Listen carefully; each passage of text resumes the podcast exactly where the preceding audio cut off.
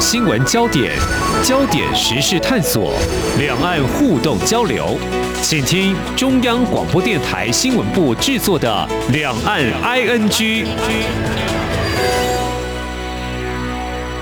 听众朋友您好，我是黄丽杰，欢迎收听两岸 ING，我们三十分钟一起掌握两岸新闻时事焦点。相信去年以来，有不少人会觉得。东西变贵了，有一种万物齐涨的感觉。因为还在全球疫情笼罩下，所以呢，会听到有人这样告诉你：因为缺料、缺货柜、缺工，造成塞港，物价就涨了。尤其二月底俄罗斯入侵乌克兰之后，由于呢这是两大粮仓，所以市场上又出现物价可能又会持续波动的这样子的忧心哦。那么谈到台湾在去年政府拍板为军工教今年加薪百。分之四，但是有人可能会这么说：要追物价，会不会是杯水车薪呢？那么最近呢，央行决定调高基准利率，升息一码了，让定存的利息拉高了。那么这些联动关系呢，都深深影响你我的生活。不仅台湾央行升息，我们看到美国联准会 Fed 也几乎在同一个时间升息。那么为何会有这项经过多年之后才下的决定呢？而谈到中国大陆，就是全球第二大经济体，他们却面临今年经济成长严峻的挑战。相应的做法是不是会跟美国、跟台湾步伐一致呢？另外，俄罗斯因为入侵乌克兰遭到美国为首的西方国家经济制裁，又会如何应应呢？这些焦点，我们在今天邀请台湾经济研究院研究六所所长吴孟道观察探讨。非常欢迎吴所长，你好，你好。各位大家好，好，这个调高基准利率代表定存利率高了之后呢，大家就会存钱，呃，利息比较高嘛，哦，我们刚刚提到美国联准会升息，这是过去三年多来首次升息，这显示过去这段期间钱都在外头流通，可能投资啦或做其他运用啦，当然也有纾困。这个对照时间点是落在疫情期间哦，这可以解释，就是因为要因应对经济的冲击，这。大家形容是印钞票、撒钱来纾困或刺激投资，目前到了必须慢慢来收手吗？表示这个经济已经回稳吗？或者是说亮出哪些警讯？外界都说因为通货膨胀，到底是哪些因素呢？我想基本上以以费德的角度来讲啊，他最关心的哦，大概两个面向哦，一个大概就是所谓的。经济成长里面，怎样讲就是就业的情况。另外一个比较就是最关键，就是在通膨的部分，就是物价的部分。哦，所以费德在做这种所谓的货币政策的时候，它主要的是在考量这两个变数。哦，目前大概状况是什么样？哦，所以陈如刚刚主持人讲的，我想这一次费德在。魁伟的应该说，大概三年多来的第一次升息的动作，最主要还是因为俄乌冲突，让整个全世界整个这一些物价的涨幅哦飙升的太快了哦，就是在本来已经哦，因为在过去我们常开玩笑讲啊，就是在因为疫情的冲击，让这些缺柜、缺料、塞港的现象，造成物价大幅飙升的情况，又让它再度的往上一层。往上一层，当然就是因为俄乌冲突，让很多的这些粮食或是一些基本金属，甚至于这一些能源，哦，这种出口出现一个比较大的一个瓶颈。那这当然会推升通膨的力道。哦，所以在这样的一个整个一个国际的环境经济形势下，哦，费德大概就会想说，OK，那目前看起来，哦，刚刚其实也提到，因为他关心两个面向，一个是就业的状况，就经济的状况，一个是所谓的物价状况。物价在这么高涨的情况之下，他就会想要试着。哦，去压抑它上涨的一个力道。哦，那当然最主要也是因为哦，目前看起来美国的经济整个的一个就业状况还不错，而且也慢慢达到它的这些预期的一个水准。哦，所以他更放心的去想说，哎，我今天当我在市场紧缩这一些资金的时候，它其实对经济的伤害哦，可能就不会那么的大。所长，我想请教，那这不是通膨，它有一个忍受的程度，是不是？如果过高的话，当然一定要赶快做一些调节，可以这样来说吗？如果看到短期的就业的情况还不错，当然会放心，这个景气慢慢会回温。是过去一般来讲，费德的忍受程度大概都是两 percent 啊。哦，就是所所谓两 percent，一般来讲就是所谓的应该说一个平均的概念。哦，比如说这一年来平均的那个物价的一个通膨率。哦，大概就两 percent，所以费的过去常常会说，哎，如果假设比如说突然某一个月飙升到可能三 percent 或四 percent，但是如果整年下来平均两 percent，它都还可以接受。但是我们其实看到这一波的，以美国来讲，它的通膨已经连续哦大概好几个月都在这种所谓的四五 percent 以上，甚至最近创下历史新高的这种七点五 percent。意思就是说，它其实，在这样的一个目前的一个物价状况，已经远远超过费德能够忍受的一个程度。嗯，哦，所以他才会试着去说，我基本上透过这种所谓的货币政策、这种升息的一个这样的一个政策，去压抑，把这些物价再慢慢压回到他心目中哦过去长期的这样的一个通膨目标，在两 percent 左右。当然，我们都知道，短期内它这个力道。哦，当然还不注意去把物价给压抑下来。但是如果以他这一次在升息的一些决策会议里面，他讨论到的，他在今年预计还会再升息六到七次，也就是说，他现在的利率大概是零点二五到零点五 percent 之间。那今年预计可能会把它升到什么？在年底就升到大概两 percent 左右。是哦，所以意思就是说，他其实看起来是看到说，目前整个的一些物价的状况，可能已经比他想象中哦来得更加的剧烈。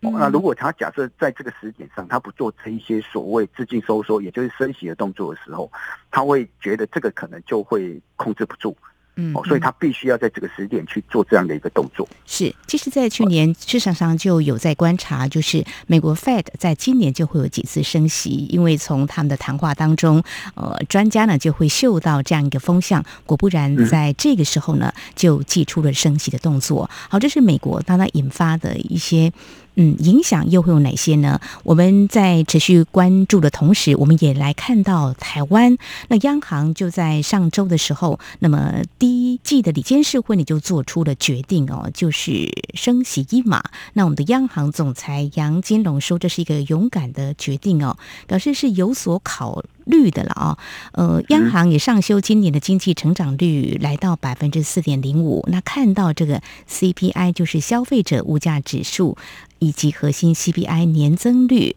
那么来到百分之二点三七，还有百分之一点九三。诶，这样看好像还可以啊。不过就是说，会不会是想事先预防一下？因为俄乌战火可能还是一个非常难以预料，它是不是会在外界有人说乐观的话，五月份可能就会停火啊？不晓得所长您怎么样来看呢？是，我还蛮认同杨总裁说的，这是一个勇敢的决定。嗯，为什么要说勇敢的决定？是说，因为你其实发现，在杨总裁之前，大概就是冯总裁任内的时候嘛，是。你发现到台湾在继上次升息以来到现在，嗯，哦，上一次最后一次升息，如果我没记错，是二零一一年六月，没错，哦，距离现在大概是十一年，没错，就台湾已经足足十一年都没有升过息了。嗯，而且台湾在过去哦，如果你发现呃，在更早之前的一些升息的动作的时候，常常都只升半码而已。嗯，就它不是升一码。对，哦，一码就是零点二五 percent，半码大概是零点一二五 percent。意思就是，它就算升息，它也不会升得这么幅度，大概是抓的这么大这样子。嗯。哦，所以你去对照起来，就会发现说，为什么杨总裁说这一次是一个勇敢的决定？嗯是因为他其实推翻了过去大家对央行的在这种货币政策的操作上面或者执行上面很多的一些印象。我也开玩笑讲，哦，包括我自己在内，哦，其实 这一次的升息的那个幅度一码，然后速度这么快，其实蛮多人基本上这一次都没猜到。其实大家都认为央行应该要升息，哦，只是这一次大家认为，哎，升息的时间可能不会在三月。嗯，最有可能应该会是在六月。哦，那当然我们都是从过去的这种历史的轨迹去推推论嘛。就是过去大家央行其实在这一块升息上面都是比较保守的。对，就是相对上不是那么积极。所以我认同杨总裁说的，这这看起来是一个很勇敢的决定。哦，那当然，在这个勇敢的决定下面，我想以央行立场，我觉得他其实他考量的面向啊，或是他考他升息考量一个重点，哦，我觉得不可能。不是只是单纯的说，哎，我今天就是发了我这一些，哎，美国一升息啊，台湾也要跟着升息。嗯，当然不是这样的说法，哦，就是说目前看起来是，哎，国内的物价虽然或是我们的通膨状况虽然没有国外压力这么的大，是啊，看起来，嗯，目前台湾的通膨大概是就是我们的这一些所谓的 CPI 的年增率大概二点多左右，嗯，哦，那国外其实都已经在，包括像美国是七点五，对，哦，然后像欧洲在五 percent 以上，嗯哼，哦所以。国内虽然看起来没有这么大的一个，但是老实说真的，因为刚刚其实主持人也提到过，俄乌现在的一个冲突看起来短期没有和缓的迹象，嗯哼，哦啊，没有和缓的迹象，它其实会更。去推升这一些物价的一个上涨的一个压力嘛，嗯哼，而在这种状况之下，我也特别讲，因为在这一次推升的过程中，其实大家最担心的是能源的价格，尤其是油价这一块。是，那你就发现说，其实你去看一下台湾的这一些所谓的能源的这一些结构里面，大概有九十八 percent，我们的能源都是进口的，包括天然气要发电的这一些煤炭，嗯，甚至这一些所谓的石油，全部都是进口的。嗯，那在这种状况下，你就发现，当国际的这一些原油或是这种能源的价格急速飙升的时候，嗯，那对台湾一定会造成很强烈这种输入型通膨这样的一个效果。嗯嗯，所以我想这也是总裁担心的。是，所以他在这一次马上做了这样的一个勇敢的决定。哦，我觉得确实有要打算压抑通膨这样的一个意味存在。嗯嗯嗯。当然，换成另外一个层面来讲，我们刚刚前面其实也有稍微提到过。因为这种升息其实或多或少都会对经济造成一个比较负面的一个影响。为什么我说总裁敢在这个时刻做这个事情？当然，我相信刚刚其实主持人有提到过，就央行预估还有四点零五 percent 这样的一个经济成长。嗯哼，这背后代表就是说，哎，虽然升息会对经济造成一个比较负面的影响，但是其实台湾的经济底气还是相对足够的。哦，是，就是我们，哎，我们虽然说升息会压抑经济，但是老实说，你现在经济的状况。就会去做升息这个动作，是虽然它会伤害，但是老实说真的，我们现在更在乎的是通膨可能会带来一个更加严重的一个后果。我想这个是大概是整个台湾应该说这次升息，我想最主要的一些考量的面向。对这个输入型通膨啊，我不能不防哦。所以，即便就是说升息之后可能会对出口造成影响，当然也有人说我买房的话，房贷利率可能就会拉高了，要多承担了哦。总是双面刃，但是要整体来做通盘的考量。所以，台湾其实过去也曾经走过可怕的通膨，或许包括我还有所长。嗯，一些听众朋友都还没有经历过，不过看到相关的资料，以前在这个 呃大战之后呢，台湾也曾经多少钱可能要买一块面包还买不起，这个是很可怕的，这是我们想象当中，但事实上的确是发生过。哦那这个通膨这么的可怕，呃，一定要做管控哦，所以这是不能够不防的啦。未来呢？呃，我们可以来持续关注升息的动作，还是有可能在今年出现吗？这样来讲是不是太早了呢？或所长，您会怎么样来看台湾？OK，应该说，其实，在这一次升息之后，大家更关心的就是说，那既然都升了，那接下来哦，大概会升几次？升的幅度大概会有多大嘛？嗯哦，我说。这个趋势看起来就是方向是真的，就是利率往上调升的一个方向在走。如果以刚刚我们其实前面也有提到过，以费德现在的升息步调来讲，哦，今年预估还会再升个六到七次，然后幅度大概会六到七码左右。嗯但是台湾应该不会有那么大的一个调整空间呐。我自己的感觉，因为说真的，他费德为什么有六到七次，主要是因为费德一年大概开八次会。嗯嗯。那台湾一年是开四次会议。是。哦，就是我们的底监事会议是每一季的季底开这样子，嗯，哦，所以每次的这一些升息的一些那个决策，大概都是会是在这个底监事会议开完之后，哦，才会对外宣布，嗯，哦，所以以目前的整个的这一些 tempo 然后就这种步调来看，嗯，我认为台湾大概最多最多今年大概可能在升息的这一些频率上面，最多大概就是两次，一到两次，幅度也许可能大概就是两码。意思就是说，回到我刚刚前面讲的，台湾不见得一定会跟上美国那样步调，因为他们的那些通膨的状况实在相对来讲更糟了。嗯，那台湾虽然有通膨的压力，但其实没有那么糟的情况之下，我想我们的升息步调还是会相对美国来讲会是比较缓慢哦这样的一个动作的一个情况。我觉得这样的做法的好处是，它其实可以让很多的，包括一些企业，包括一些民众。它其实可以去调整哦，就是我讲的，跟着央行的升息步调去调整自己，不管是你调整手边的一些资产，也许可能在呃一些股市啊，或是一些相关的金融资产部位的配置，哦，或者是以企业来讲，它可能在做这一些所谓的类似像采购或是一些订单的时候，他们都可以有时间去做应应。是哦，我觉得这个是好的一件事情。我觉得确实，如果从这一次我们央行里监事会议的一个会后释出的资料看出来了，嗯，他认为今年台湾的通货膨胀应该是逐季走低，哦，哦，就第一季嗯 Q one 就是第一季的时候，它已经见到高点，那第四季就会掉到两 percent 以下，就是每一季都会往下掉。嗯。所以以央行的这样的一个估测来讲，哈，我是觉得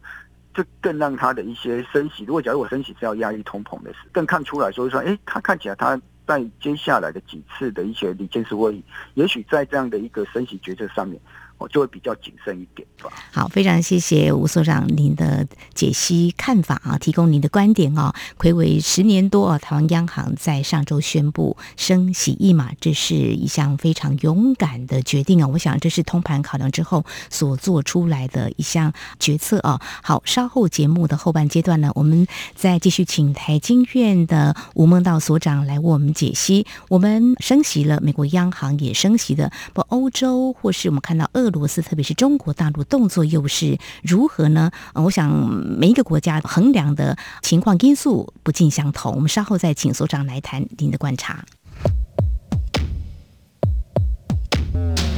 今天的新闻就是明天的历史，探索两岸间的焦点时事，尽在《两岸 ING》节目。这里是中央广播电台听众朋友继续收听的节目《两岸安之》。我们在今天节目当中邀请你一起关心财经焦点。我们访问了台经院研究六所所长吴梦道。所长刚刚跟我们解析了美国联准会在上周有升息一码动作，台湾央行也有，那么各自有不同的考量，做出这样的一个决定。那看到欧洲其实最近呢，对于这个调这个基金利率，并没有任何动作是不动的，但是它提前收紧购债的一些计划哦。欧洲未来会怎么做呢？也是值得关注的。谈到欧洲目前在俄罗斯跟乌克兰的这个战火部分呢，我们就继续看到相关的影响哦。呃，因为俄罗斯向乌克兰开战呢，经济势必会受到一些冲击。因为我们简单来说，不能够安居乐业，现在好多难民在乌克兰哦，尤其以美国为首的国家对他采取经济制裁，造成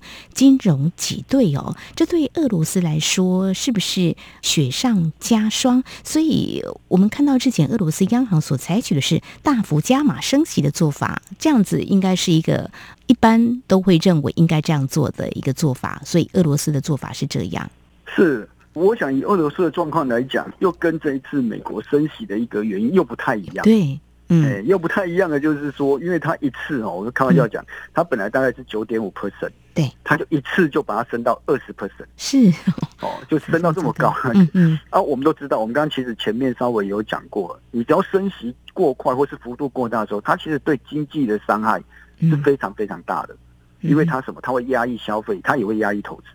对，哦，但是这时候的状况，我们要讲的是说，你发现到，哎，基本上在西方国家，就包括以美国为首这一些，还有欧盟对俄罗斯制裁的时候，我们都知道它经济一定会不好嗯，啊。没想到经济不好的时候，它为什么还要做这么大幅度的升息？它会让经济更加的雪上加霜嘛，对呀，就更不好嘛。所以你就说它一定有另外一个很重要的一个考量。它最重要的考量是什么？他这时候，因为他其实已经知道，在制裁之下，经济再怎么样可能也好不了。但是他最担心的是什么？他现在最担心的是连钱，就是刚刚你提到，是主任提到有金融挤兑这样的现象。对对，他现在是担心的是钱会更大量的外流，这是资金外逃的状况。过去大概呃，应该说学理上或实物面上来讲，我们要解决这种资金外逃，最主要就是什么政策或手段？大概我把利率大幅的提高。嗯，因为你把利率提高的时候，资金相对来讲就是比较不会往外跑，它会往回流这样的。嗯，对，所以它其实大幅的调升利率，最主要是它是担心资金会大举的外逃。哦，所以这个不太一样，因为当当资金在已经经济已经被制裁下很惨的时候，如果资金又加速外逃，嗯，这个其实就会让我们想到，大概像一九九七年那时候亚洲金融风暴，嗯哼，哦，造成这一些东南亚国家哦大幅的经济大幅的溃散之外，还导致资金外流，那它经济真的就是一蹶不振啊。嗯，那时候嗯韩国甚至还接受国际货币基金就 IMF 的一个援助，援助没错他，才慢慢从这种经济的一个大幅衰退的过程中慢慢走出来。嗯嗯嗯，我觉得这是俄罗斯这一次比较担心，所以他才会升息的幅度举动这么的大。当然，相较于这一些欧美国家来讲，哦，就是他们对他的一个制裁，包括金融面或是这一些所谓的贸易面嘛，嗯包括俄罗斯自己都讲，因为你的制裁力力道越大，其实以他现在的立场来讲，他能做的方法也不太多。嗯哦，不太多的意思就是我今天我能运用，因为其实相对的很多的工具都被掌握在这一些西方国家手上，尤其刚刚提提到那种金融挤兑。对，哦，那时候大家其应该这样讲，最担心的是什么？就是把俄罗斯逐出那种所谓的那个 SWIFT 这个体系之下嘛。是，它变成说，他跟外面在做贸易往来的时候哎，对，在汇款或是在这些所谓的贸易结算支付的时候，它其实会对它的成本带来很大的这一些上涨的一个压力。嗯哼哦，所以它其实对他来说，他能够做的其实不多哦，不多的情况之下，所以你发现说，哎，当今天的制裁下来，俄罗斯应该说他们呃能够比较做的一个手段就是什么？他要求什么？如果今天很多制裁他的国家，他就说哦，如果今天你们持有俄罗斯的债券的话，我就用卢布来支付。嗯哼哼，因为什么？因为我说真的，我很多的资产都被外面给冻结了，我也没有那么多的美元资产。嗯那这时候其实大家都不想要卢布嘛，因为卢布大幅贬值嘛。是，所以他意思有点像是说，其实简单来讲啊，很多所以包括像惠誉嘛，包括一些这一些所谓的信评机构，嗯哼哼，都把这个东西叫做什么？叫做它其实跟倒债没什么两样的哦，哦，就是它其实用卢布来支付，大概等同于大概就是你就是不想要支付过去的借的这一些债务这样嗯嗯，哦，所以我说以这次来看我，说西方制裁，我觉得确实会对俄罗斯经济造成非常非常大的一个哦冲击。所以外界就说这是核弹级的制裁哈、是我现在要救经济也蛮难的，先把资金给嗯留下来哦。所以这个俄罗斯做出这样的决定呢，也付出了某种程度的代价啦。好，那在俄罗斯遭到经济制裁之后呢，其实外界也不无揣测，中国可能。会伸出援手吗？其实这还有待观察，因为中俄联合声明，那么也在呃前一个月的时候让大家知道有这样子的一个动作，但是他们之间有什么样的谈判，结果是如何呢？大家都不是很清楚它的细节。不过呢，如果我们就关注有关中国大陆，如果以中国大陆对金融货币政策的思考哦，是否以促进他们的经济成长为首要目标？即便就说已经有将近十年左右，他们就说不再以这个 GDP 来论英雄了。不过看看到今年。中国的政府工作报告提出，就是今年的经济成长率百分之五点五左右，而这个官员就是李克强总理还说，呃，这个要达到这个目标是蛮困难的，所以促进经济成长是不是？很重要，比较不会在意或其实他们现在通膨情况还好，就是说不会有所谓的呃这个升息的这个动作。是，我觉得是，诶、中国说不在意经济成长，我觉得他是，诶、嗯。嘴巴说的，他们还是很在意，还是很在意的，嗯。对，因为说真的，因为以中国的过去的那种发展的轨迹来讲，当它经济不稳定的时候，尤其经济从原本两位数一路掉掉到现在连保五可能都有问题的时候，嗯它其实会对接下来一些社会甚至民生的冲击是非常巨大的。嗯。哦，就对它政权的维稳其实是有压力的。嗯嗯嗯，所以也因为这样子，你发现到，包括从去年开始，呃，就是去年底那时候他们的中央经济工作会议，到嗯这一次三月刚落幕的这个两会，两个很重要的中国的这些经济决策里面，李克强。哦，包括习近平在去年的时候，他们都讲了，现在中国的基调就是什么？他要稳中求进嘛。嗯哦，在所有的这一些工作的一些项目里面，都是要在稳的前提之下去做这件事情。嗯那其实背后隐含就是什么？他们其实非常在乎现在中国的经济的状况，也许可能处在一个非常强烈的逆风。嗯哦，就是它其实经济看起来它有一些下行，或是我们常讲叫衰退的压力。哦，这是他们很担心的。也因为这样子，你发现到，哎，其实当全世界从美国为首这些我们刚刚在讨论的，都在准备升息，然后就启动这个升息循环的时候，结果中国从去年到现在，他竟然反向在做一些什么？他从去年开始做了全面降准的动作。哦，所谓降准就是降这个存款准备金率这个动作。另外，他们也今年以来也做了一系列的调降利率的动作，就降息的动作。哦，这个降息包括从它的这一些中期的这些利率、短期的利率，它几乎是全面调降。哦，那我们都知道降息跟升息刚好是两个颠倒的一个方向嘛。也就是说，他其实从他去年到现在做的这种降准跟降息的动作，最主要就是因应什么？因为现在看起来整个中国的大环境或者经济环境，其实是处在一个非常我觉得是高度不确定性的一个状况了，所以他必须要对市场释出资金，哦，他不希望经济会往下大幅的下跌，哦，我觉得这个是中国目前最担心的。是，那么这样子来看的话，他们还有降准的空间吗？好像可能哦，因为我们看到美国联准会升息之后啊，中国人民银行还是选择按兵不动，就在二十一号呢，他们公布了三月的贷款市场报价利率维持不变，那么这也是贷款市场报价利率。第二个月持平了，还有时间更往前推，在今年年初，大家都在猜说中国大陆的这个金融货币政策工具的运用是不是会在降准？因为去年底也有这样动作，都持续的。那看到中国人民银行的副行长刘国强在一月十八号的国新办记者会就说：“哎。”这个去年调整之后啊，虽然目前的金融机构平均存款准备金率是百分之八点四，那么进一步的调整空间变小。不过空间变小了，还是有一定的空间可以根据经济金融运行情况还有宏观调控需要来做一些使用。所以或许还是可以观察未来还有这个降准空间。不过最后也要请教所长，就说那这样子一个降准的动作的话。人民币升值或贬值，你怎么样来看呢？我想这个其实就是 大家很好奇的一点，因为我们老实说了，就是当你发现说中国现在是逆全球的这种升息循环，反而在做降准降息的动作的时候，我说理论上一般资金大概就是往外跑。如果资金往外跑，通常大概人民币相对来讲就会是维持一个弱势的格局，就是往贬值的方向跑。哎，当你发现最近人民币反而是什么？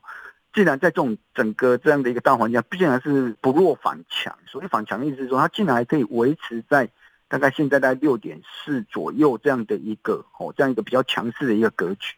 那这个其实大家就会好奇，那到底背后是什么因素？我想最主要还是因为这次的俄乌冲突啊，它其实让很多人见识到说，原来西方国家可以单方面用美元去制裁某一个国家。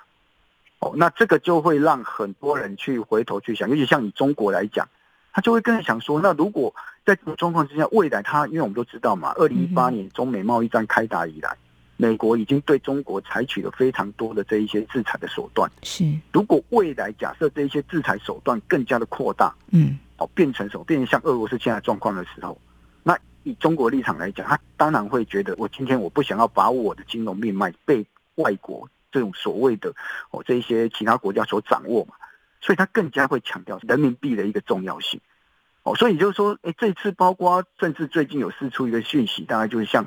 沙地阿拉伯哦，竟然跟中国讨论，就是我今天未来我卖给中国的石油，我可以用部分用人民币计价哦，就是很多人其实在思考一个逻辑，就是过去这样的一个美元霸权的一个地位。是不是开始在松动的？松动的时候，哎，很多人就会想说，那当然哦，还有一些国际还有其他的通货，像欧元或者像日元。但是最近新兴崛起，当然就是人民币。所以很多人就会想说，那我也许可能接下来未来人民币有一些比较大的一个发展空间哦，所以他会更加的想要去持有人民币哦，在这样的一个环境之下，所以它盖掉了什么？盖掉了我们刚刚讲的，